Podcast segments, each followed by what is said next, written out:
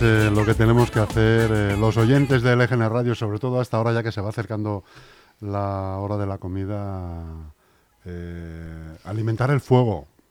En este caso no es el fuego de la cocina ni de la vitrocerámica, habida cuenta de que ya, como he dicho, se acerca la hora de la comida, sino es otro tipo de fuego. Y para eso tenemos aquí a Leticia Colilla, a la que le damos la bienvenida. Muy buenos días, Leticia. Buenos días. Eh, bueno, hoy te has librado de la lluvia, ¿eh? Si, Sí. si llegas a venir ayer, eh, no sé. Hubiera tenido No que sé, venir en no canoa. sé si sabes nadar. En canoa hubiera En tenido canoa, que venir. ¿no? Sí, hoy ha mejorado. Bueno, hombre, ¿cómo te encuentras? Muy bien, muchas Mm, gracias. ¿Cómo va la semana? ¿Cómo ha ido todo? Va, va fenomenal. Mm. Pues eso, pasadita por agua, pero bien, bien. Ya. ¿Te vas a animar al final a hacer un roscón o no? Me voy a animar. Sí. Me habéis, me habéis, me habéis, hecho, picado, habéis hecho ¿eh? que me pique el gusanillo. Ojo sí, que sí, tiene que haber cata y prueba. Ah, Mm, vale, vale, que- vale. Claro, hacemos un concurso si queréis. Venga, eso está hecho. Bueno, hombre. ¿Qué tema nos traes hoy, Leticia? Sobre, sobre, Hoy sobre vamos a lo nuestro. Sobre lo sobre nuestro. lo nuestro. Hoy vamos a continuar viendo cómo hay que abordar la sexualidad con los peques y con los niños y las niñas. Que el otro día ya hablamos pues sobre lo importante que era la actitud que tuviéramos a la hora de responderles cuando nos hicieran, nos plantearan alguna cuestión, que dijimos que era fundamental, pues, aunque nos pusiéramos un poco nerviosos, pero tener una actitud de escucha, de querer responder.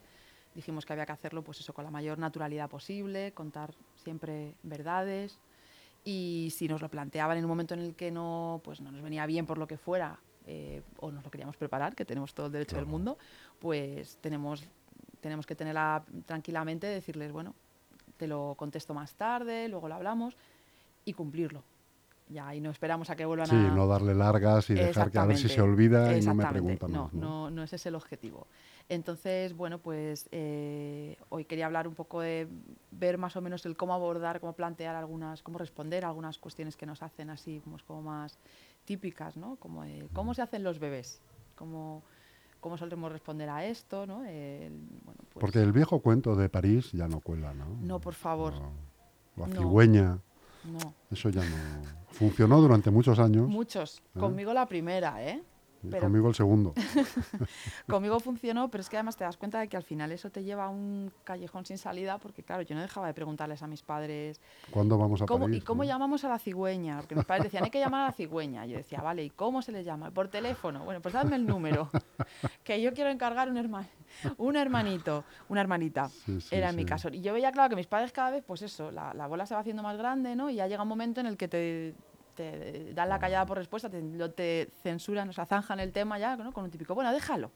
¿no? Y entonces al final, bueno, pues es que está claro que las mentiras tienen las patas muy cortas, como se suele decir, y es mejor no recurrir a ellas, porque como comentaba el otro día, hay que decirles verdades para que luego, cuando vayan al cole, cuando hablen con amiguitos o amiguitas, pues No se lleven chascos. ¿no? Exactamente, y no les descuadre.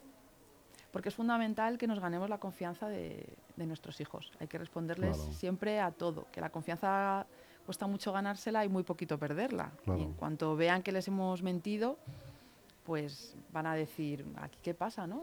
Y luego, abordando estos temas, que es uno de los temas probablemente más espinosos, o de los más que hay, ¿no?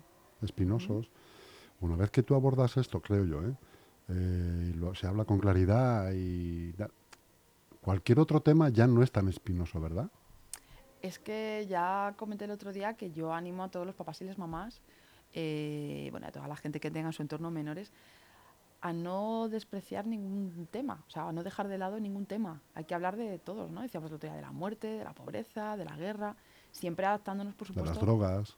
De las drogas, claro, de, de- todo, ¿no? Hay que hablar siempre adaptándonos con sensatez y adaptándonos a la edad que tenga el niño o la niña que tengamos delante, pero no hay ningún tema que, no sea, que bien explicado, ¿no? No sea adecuado para, para los peques. Eso hay que ir adaptándose, hay que ir sabiendo un poco qué, qué decirles. En el tema de la sexualidad ocurre lo mismo. Hay que hablar de temas que también que solemos, pues eso, ignorar. Pues la homosexualidad, eh, la transexualidad, la prostitución, que bueno, pues es que son, son cuestiones que se van a encontrar antes o después. Que insisto, pues eh, habrá que ver en qué edad hacerlo, ¿no? Pero mm, no, no, hay, no hay por qué tener miedo, no hay por qué tenerle miedo a nada.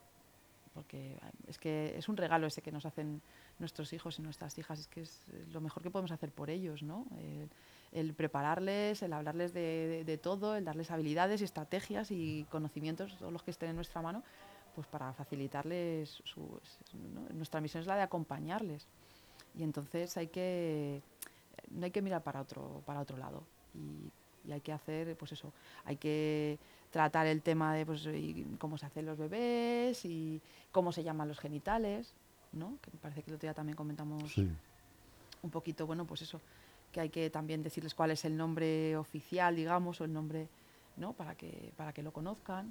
Hay que ver cómo abordamos el hecho de que se toquen, que es algo que hacen todos los niños y las niñas, porque siempre tenemos que pensar que para ellos no tiene la connotación que tiene para los adultos. ¿no? Entonces, simplemente lo hacen pues porque les gusta, les, mm, les, mola y entonces, pues, ¿por qué? Porque para ellos es igual que si se tocan una oreja. Y está ahí, claro. Y está ahí, entonces, ¿por qué no me voy a tocar? ¿Cómo hay que reaccionar ahí? Pues nunca hay que prohibirles. Lo que sí hay que decirles es que tienen que hacerlo en un determinado momento, lugar, en un contexto. O sea, normalmente, pues, eh, mira, esto cuando estés solito en tu habitación, o cuando estés en el baño, o sea, ya, ¿no? pero no delante de la gente. Eso es muy distinto a prohibir y a lo que se ha hecho toda la vida, de dar un manotazo, ¿no? De eso no se toca. ¿Cómo que eso no se toca? ¿Cómo somos tan hipócritas? ¿No? Si al final, bueno, pues eso, es algo de lo que disfrutamos, nos tocamos todo el mundo, antes o después, o sea, es como, no, no podemos, no debemos hacer eso. También ocurre muchas veces los juegos entre los niños y las niñas, ¿no? De, tocarse, de explorarse, es, curiosidad. Hay igual, no hay que reaccionar tampoco con alarma, con miedo, siempre que los menores tengan una edad similar, ¿vale?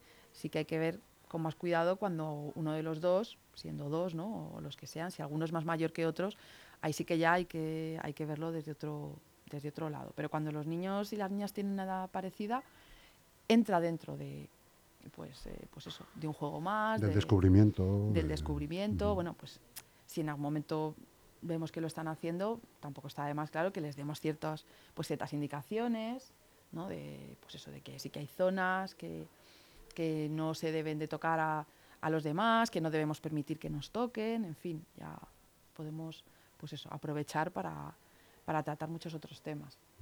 ¿Qué pasa, decíamos, con lo de cuando nos dicen cómo se hacen los bebés? Pues eso, la cigüeña no, por favor. Ya cada uno tiene que ver un poco qué es lo que le hace sentir más cómodo, cómo se lo quiere explicar a sus hijos, a sus hijas, pero bueno, muchas veces, pues... Cigüeña y semillita, no. Bueno, lo de la semillita... Eh, la semillita vale todavía. Lo damos por bueno. si decimos, a ver, si hablamos de las semillitas humanas, ¿no? O sea, si decimos que papá pone una semillita mamá pone otra semillita, que esto es súper importante porque normalmente se, nos olvida, exactamente. Esto es una mirada también muy, bueno, muy patriarcal. Esto cuando lo explica el padre, claro. Cuando lo explica la madre igual no, igual, igual, dice mamá tiene una, Igual incluso ¿eh? cuando lo explica la, la madre, las mujeres también, bueno, estamos educadas en esta sociedad y, y, también muchas veces nos obviamos a nosotras mismas. Entonces, si se habla de la semillita, pues eso no, no está mal. Pues si papá tiene una semillita, mamá tiene otra, se juntan, pero claro, hay que explicarles el cómo llega una semillita a la otra, ¿no? Pues se puede decir, pues mira, cuando las personas se quieren mucho, les gusta estar muy juntitas, muy juntitas, y bueno, pues una de, la de las maneras en que se hace esto, pues es que papá pone el pene en la vagina de mamá, ¿no? hay muchas maneras. Están tan juntitos que al final se encuentran. Claro, hablándolo eso siempre con naturalidad, eh, también eh, no obviando otro montón de cuestiones que solemos ignorar cuando, cuando contamos esto, ¿no? que nos limitamos también muy a lo físico, a lo genital y no decimos todo lo demás que implica tener un bebé, los sentimientos que tiene que haber en una pareja cuando se decide que haya un embarazo, la responsabilidad que eso implica. ¿no? En, en sexualidad, bueno, yo creo en casi todo, pero en esto que nos ocupa es fundamental no decir solamente, no responder solamente a aquello que nos están preguntando, sino todo lo que creemos que deben saber. Contextualizarlo. Claro, y no, no limitarnos en eso, porque no, quedarnos en únicamente lo que preguntan, porque a veces nos pasa que somos como muy tacaños en la información que damos. Pues bien, eso, por miedo de, que decía, os decía el otro día, que no hay que tener ningún miedo, que no estamos incitando a nada porque les hablemos de sexualidad, que nunca es demasiado pronto. Pues con esto pasa igual. No es que a ver qué información doy, no vaya a ser bueno, pues mm, no hay que, hay que perder el miedo a eso, no hay que, no hay, esca- no hay que escatimar en, el- en- en explicaciones. Exactamente. Hay que contar todo, pues igual que cuando te, te preguntan, que suele ser la siguiente, ¿no? ¿Y por dónde salen los bebés? Pues cuando a la persona que le preguntan a la mamá en concreto si ha salido, si ha sido por cesárea el parto, pues es muy fácil, ¿no?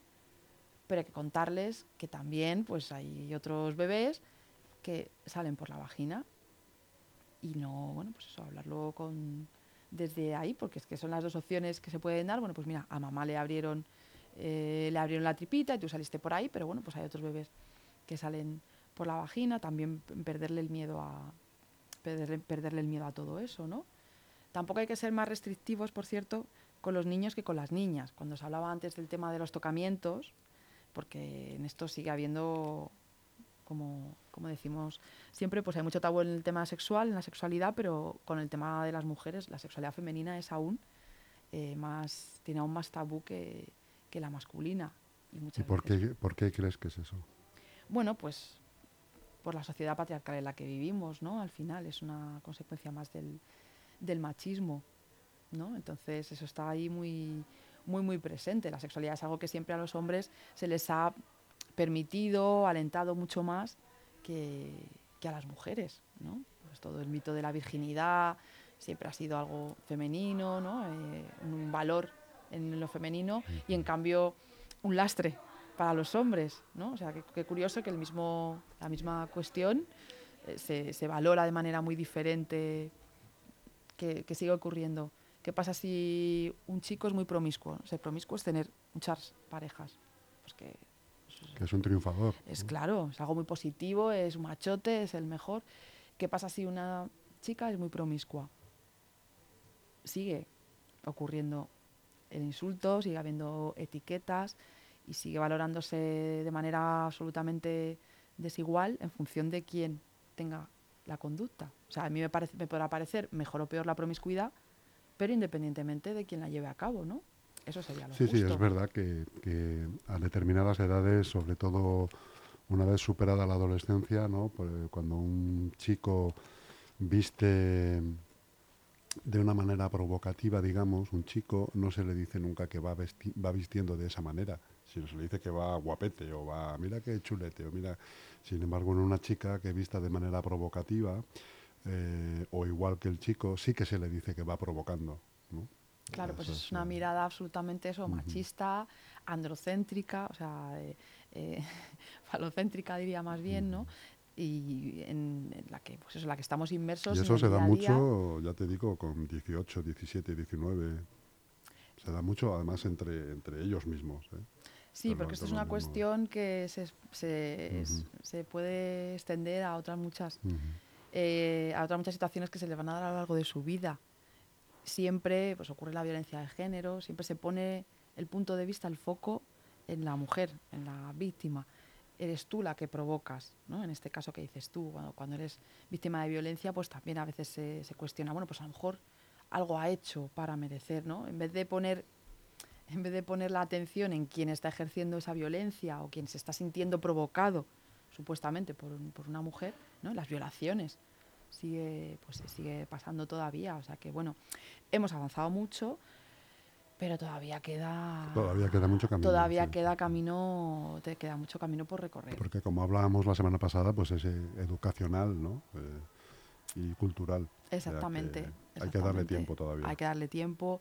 Y bueno, también recordar que cuando hablemos con los peques de sexualidad va a haber que repetirles muchas veces las cosas, ¿no? porque hay veces que los papás, eh, las mamás te dicen, no, es que se lo explico y luego me, se le olvida, me vuelve a preguntar. Bueno, esto es algo que pasa con todo lo demás, digo yo, no sé, ¿no? ¿Con qué se quedan a la primera los peques o con qué hacen caso a la primera? Hay cosas que sí, ¿no? Pero hay otras que normalmente pues hay que repetirles, hay que estar sobre ello o- y bueno, y no, no tiene nada de... bueno, De no extraño. Exactamente, no tiene nada de, nada de extraño.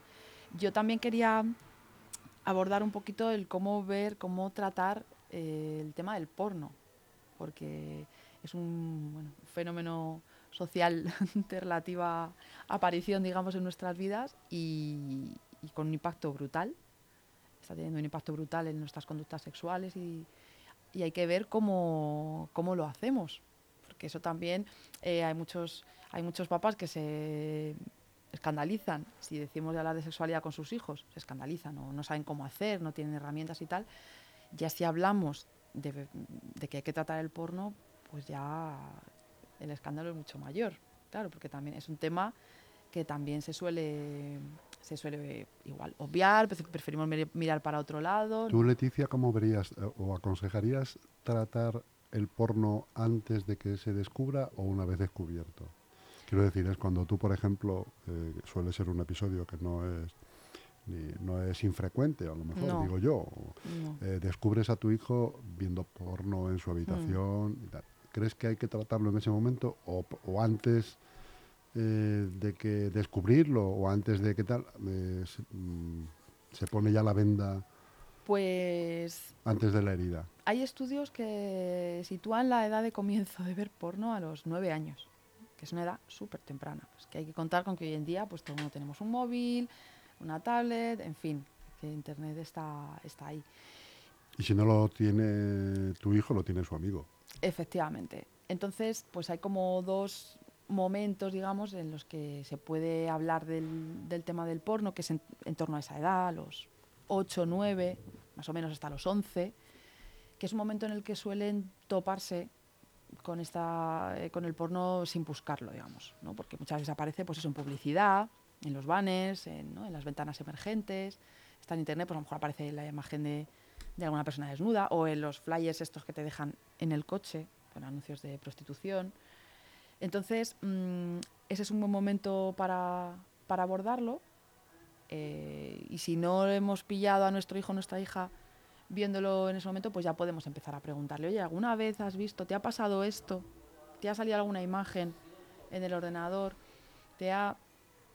Mm, ¿Cómo te ha hecho sentir? ¿Qué te parece? Y ya, es, una, es un momento estupendo, una ocasión estupenda para, a partir de ahí, pues hablar de, de esa cuestión. Contando con la premisa de que es probable que la criatura te diga que no. Claro. Aunque lo haya visto. Claro. ¿no?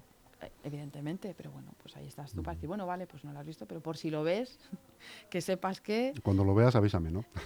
sí, se les, sí, se les debe decir, pues puede recurrir a mí, por supuesto. Eh, se les tiene que hablar pues de que es ficción lo que ven, porque claro, a nosotros como adultos nos parece muy obvio, pero para ellos no lo es tanto, ¿no? Entonces, pues sí se les puede explicar, se les debe explicar que es algo que utilizan los adultos para pasárselo bien, ¿no? Pero que es algo que no deben ver ellos todavía. Estamos hablando de los, pues entre los 9 y 11 años. Es algo que ellos o ellas no deben ver todavía, eh, pues porque hay cosas que son para mayores. Se puede hacer la analogía con la comida, por ejemplo, ¿no? Pues igual que el café o la cerveza, ¿no? A lo mejor mamá o papá lo toman y tú cuando seas mayor, si quieres, lo puedes tomar, pero ahora no porque son muy pequeños y aún su, pues obviamente su desarrollo cognitivo no está en el momento como para permitirles entender lo que ven y para procesar ciertas imágenes y ciertas cosas, igual que pasa con otras, a lo mejor con otras imágenes violentas, ¿no? O con otras cuestiones que no, que no están preparados aún para gestionar. Y sí que se les debe invitar a eso, oye, pues si te apareces y tal, si tienes alguna duda, eh, bueno, pues puedes recurrir a mí. Es mejor que de momento yo te, pues eso, te aconsejo que no lo veas, tal. Siempre hay que intentar no prohibir, en la medida de lo posible, hay que intentar, ¿vale? Porque bueno, pues al final sabemos lo que pasa con las prohibiciones, que alimentan más el interés, alimentan más la curiosidad, ¿no? Entonces decirles, pues mira, es mejor que no lo veas y tal, pero no, hacerlo de una manera pues como muy como muy tajante, muy no, no sé cómo decirlo. de momento lo vamos a dejar para cuando seas más mayor y tal, pero bueno, que sepas que puedes contar conmigo, si algún amigo te enseña algo, si lo que sea. Y, bueno, pues eso, explicarles que es, que es mentira, que, no, que lo que sale ahí, bueno, pues ya a partir de ese momento, si no hemos hablado antes de, sexualidad, que deberíamos haberlo hecho, pues es un momento estupendo para explicarles todo lo demás, ¿no? Que consiste en las relaciones sexuales, que hay un montón de cuestiones que en el porno se ignoran, como es el consentimiento, la importancia del consentimiento, eh, la comunicación, cómo hay que hablar con la pareja y cómo tenemos el derecho a decir que no queremos seguir adelante con la relación sexual en cualquier momento, el respeto, ¿no? el que se tiene que dar entre una relación, pues eso, la confianza, todas esas cosas tenemos que las podemos hablar a partir de ahí, que son cosas que les tenemos que decir, no aparecen reflejadas en el porno, porque estos son actores, son personas, eso. Luego la vida real esto es muy diferente, ¿no? Tenemos que, que verlo, el porno está... Y en el matiz de cuando los niños tienen más edad, ya estamos hablando, imagínate, de 13, 14 años, y les pillas, por ejemplo, viendo porno y masturbándose, ¿cuál sería, cuál crees tú que sería la reacción óptima de, pues igual, de los progenitores? Pues igual, hay que abordar el tema y hablar. Aquí ya están más preparados para entender más otras cuestiones, pero hay que incidir en lo mismo, que sepas que esto es mentira, que las relaciones sexuales no son como están mostradas ahí, que son más breves de lo que suelen mostrarse ahí, que no todos los chicos tienen, ni todas las chicas, el cuerpo que aparece ahí, ni, ni eso, ni tienen la duración que aparece ahí, que todo esto está montado, que se corta, que se, son actores, que todo esto es fingido. Hay que hablar de todas, de todas esas cosas. Y bueno, pues incluso se les, se les debe eh, ofrecer alternativas. Quiero decir, no hay nada de malo en ver una película erótica para excitarse. El problema que tenemos con el porno mainstreaming es que es brutalmente violento y misógino. Es horrible en general. Es racista, es homófobo en muchos casos. Entonces, de todo eso hay que hablarles. Ya cuando tienen esto de 12 a 16 años más o menos, que ya tienen otro, ¿no? ya tienen otro tipo de, de conciencia y de pues hay que hablarles de todas esas cuestiones y de que es mejor que cierto porno no lo consuman y ofrecerles alternativas, porque ya cada vez hay más porno, bueno, eh, tiene muchos nombres, ¿no? Eh, eh, le llaman posporno, porno feminista, bueno, llamémoslo X, pero que hay otras alternativas, cada vez hay más mujeres que se están poniendo detrás de la cámara y están haciendo, están ofreciendo otro tipo de, películas eróticas, pues eso, que lo dicho, que también, vamos, que, son perfectamente válidas, y aceptables. Y esto, que esto del, del, porno, pues como otras cosas, no tiene nada de malo siempre que se utilice con, con cabeza, con sensatez, ¿no? Que, no sea, que no se haga un uso abusivo, volviendo al tema de la analogía de las comidas. Pero en cualquier caso, es un poco lo que queremos dar a entender a los que nos están oyendo, es esa nos vamos a poner en situación, ¿no? Entras en la habitación inesperadamente y descubres a tu hijo con el móvil encendido, está ¿eh? masturbándose. no hay que cerrar la puerta rápidamente y, contar hasta 10 y decir, mejor ah, voy a hacer con que esto no ha pasado y doy, me voy como si fuera por un, por un esto de minas, volviendo sobre mis pasos, ¿no? Eso no. A ver, lo que yo recomiendo es ahí lo mejor es cerrar la puerta. Ni eso, ni lo contrario. Quiero decir, ¿pero qué estás haciendo? Eso, a eso íbamos, a eso Excomulgado. Efectivamente, a eso íbamos ah. ahora. En ese momento lo que yo recomiendo es cerrar la puerta para dejar que nuestro hijo, bueno, pues eso. Que se le pase el, para dejar que aquello, el microinfarto. Exactamente, para recuperarnos todos un poco del shock, porque seguro que, bueno, pues así incómodo para los dos. Yo sí que recomiendo cerrar la puerta, tomar un poquito de aliento y, bueno, pues ya en un ratito, cuando volvamos a ver a nuestro hijo o cuando nos sentamos preparados, abordar el tema. ¿no? Obviamente, en ese momento de tal, mejor, mejor dejar que las cosas se asienten. En ese momento no, no sacar el tema, pero un poquito más adelante sí hacerlo. Efectivamente hay que tener mucho cuidado con lo que dices, de no poner el grito en el cielo, no, pues eso, no, no, no hacer ningún drama. Esto es algo muy, muy común, muy, muy común es algo, pues eso, que está dentro de lo normal, de lo habitual.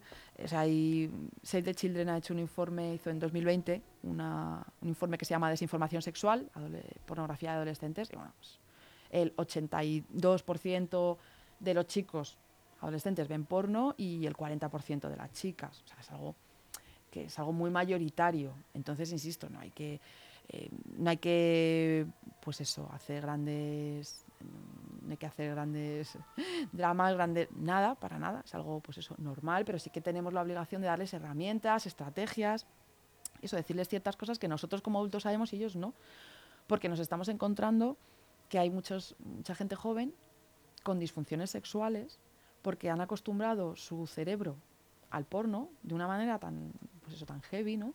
que cuando llegan a tener una relación sexual cotidiana no la encuentran suficientemente atractiva por ejemplo. Esto entre otras muchas mucha problemática que se está que está teniendo lugar debido al porno. Hay muchísima gente adicta al porno. ¿no? O sea, todo esto, claro, esto está pensado para eso. está pensado para engancharnos. Claro. Y tiene una adicción mucho más alta que, tiene un nivel de adicción mucho más alta que la cocaína, ¿no? Entonces, pues todo esto hay que hablarlo con nuestros hijos e hijas y hay que hablarles, pues eso de, mira, pues esto eh, reproduce estereotipos de género, ya digo, súper machista. em, hay que hablar de que en el sexo no es todo genitalidad, porque el porno suele limitarse a eso. No hay besos, no hay caricias, no hay abrazos, no hay comunicación, ya digo que es que eso es básico, incluso durante la relación sexual, ¿no? Es un sexo, bueno, pues eso, está hecho pues, para lo que está hecho, muy pensado casi siempre por y para hombres. Y bueno, pues eso tiene, ya digo, una serie de problemáticas. Hay chicos incluso que desarrollan em, problemas de eyaculación precoz debido al consumo, al alto consumo de porno que tienen, ¿no? O sea que, que bueno, no es algo inocuo esto que, que está pasando. Y bueno, además hay, hay eh, consecuencias derivadas del consumo de porno que vemos continuamente en la televisión, pues las violaciones en grupo, la sumisión química. O sea que a mí me parece que es un problema, un problema de salud pública. Sí, ¿eh? estoy de acuerdo. Y que estamos, eso, estamos ignorando y bueno, pues ya veremos, ya digo que ya se están notando las consecuencias, se están empezando a ver, pero según vaya pasando el tiempo, si seguimos con esta, con esta actitud y con esta carencia de educación sexual, pues bueno, pues me temo que, que irán a peor. Entonces es algo que hay que, que hay que afrontar y que hay que asumir, porque ya digo que es algo de, de muy nueva, de muy reciente creación, que en nuestra época pues había alguna revista, de alguna mujer de, de una mujer Existían las revistas debajo del colchón. Claro, pero pues, es que no hay color. Había auténticas bibliotecas. de- Exactamente, debajo de la cama de alguno había... Se podían hacer hemerotecas con lo que Efectivamente. encontraba uno debajo del Efectivamente, pero no es nada comparable a lo que ocurre ahora, que es que hay, pues eso, hay chicos, sobre todo chicos, ya digo que chicas también lo consumen, pero en especialmente, especialmente los, lo- los hombres. Hay, momentos en los que ocurre, hay personas a las que les ocurre cuando llegan a su primera relación sexual ya han visto no sé cuántas miles de horas de porno. O sea, mucho más de lo que vamos a Y ver. tienen una idea preconcebida de lo que debe ser, claro. Entonces ahí- Claro. ahí, ahí suele haber muchos problemas al final, sí. Tanto por un lado como por el otro. Efectivamente. Y además las mujeres somos las que solemos eh, sufrir las La consecuencias. parte perdedora, entre comillas. ¿no? Exactamente, porque es que en este estudio que te decía de Save the Children eh, se recoge, hay un dato que a mí me parece también muy, muy importante, muy triste, que es que el 30% de los adolescentes no distinguen la ficción en lo que ven. O sea, por eso piensan que lo normal cuando tienes una relación sexual es que tengas que forzar a la chica, porque ya digo, es que en el porno eso es muy común. ¿no? Eh, se vulnera el consentimiento con una facilidad, con una que no haya que protegerse, que no haya que utilizar un preservativo, porque la inmensa de- mayoría de escenas tampoco se utilizan. Entonces las enfermedades de transmisión genital se han disparado, pero una absoluta barbaridad, un 1023%. Jolín. O sea, algo está pasando, ¿no? ¿Qué está pasando ahí? Pues claro, lo que está pasando es eso, que si yo no dejo de ver mi modelo es el, es el porno y ahí nadie se pone un condón, ¿por qué me lo voy a poner yo? Eso les pasa a los demás, o sea, las infecciones, las, esto, nada, eso, esto no es para mí, ¿no? Pones un condón es de pringaos. Entonces, ya digo, es que esto tiene un impacto muy, muy grande.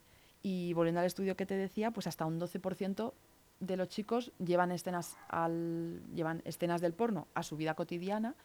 Eh, esto lo hace, vamos, esto lo hace muchísimos más, pero el 12% lo hace sin consentimiento de su pareja. Y esto es directamente violencia sexual. O sea, como yo he visto esto en, en el ordenador, pues a mí, a mí me gusta, pues esto lo hacemos y porque lo digo yo y porque se hace así y no contamos ni siquiera pues eso con el beneplácito de nuestra pareja, que es el que mínimo, ¿no?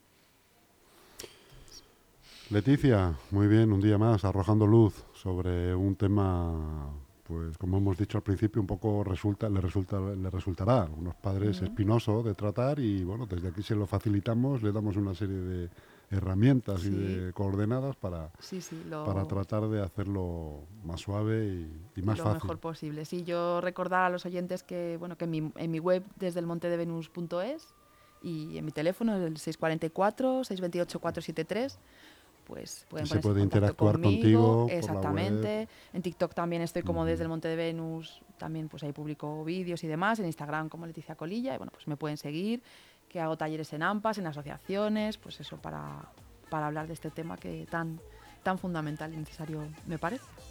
Muy bien, Leticia, pues un saludo muy grande, te espero la semana que viene. Muchísimas gracias, Chus.